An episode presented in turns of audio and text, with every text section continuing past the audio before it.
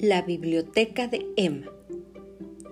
Dicen que las bibliotecas son como los castillos. Por fuera parecen muy serios, muy silenciosos, pero en su interior ocurren los sucesos más insólitos.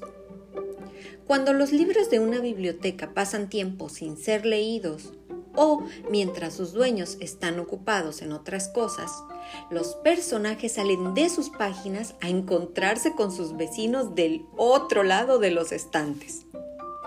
Y cuando un lector anda cerca en lo que dura un pestañar, todos regresan a sus lugares.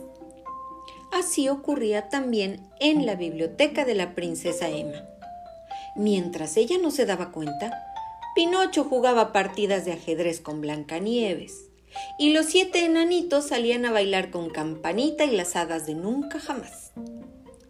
Más tarde, cuando Emma elegía un libro para leer, ya todo estaba en orden, no había nada que sospechar. Hasta que un día, Mozart, el gato de Emma, pegó un salto a la biblioteca y tiró un libro, sin darles tiempo a los personajes para acomodarse. Justo en ese momento, Emma vio el libro en el suelo y le dieron ganas de leerlo. Era Alicia en el País de las Maravillas, eh, solo que en lugar de Alicia y el conejo blanco estaba la bruja maléfica corriendo al pirata Garfio.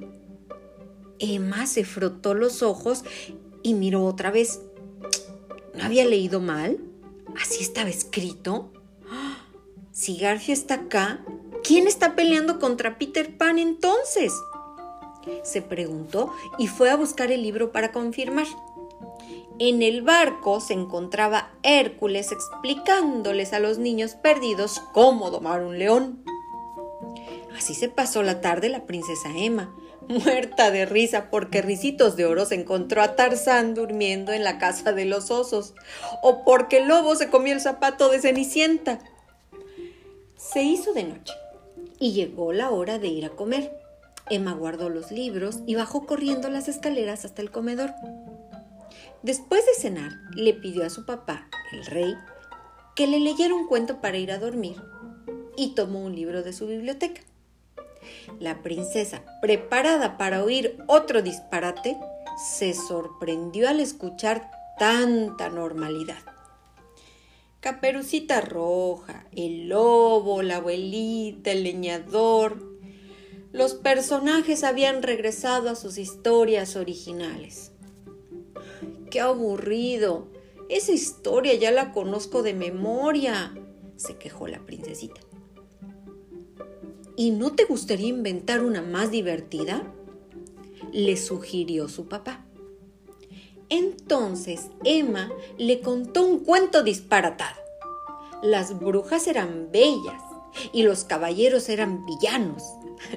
Como le gustó tanto, la princesa quiso escribirlo. Y al otro día escribió otro y al siguiente muchos más. Pronto, su propio libro de cuentos también se estaría mezclando con otros de su biblioteca.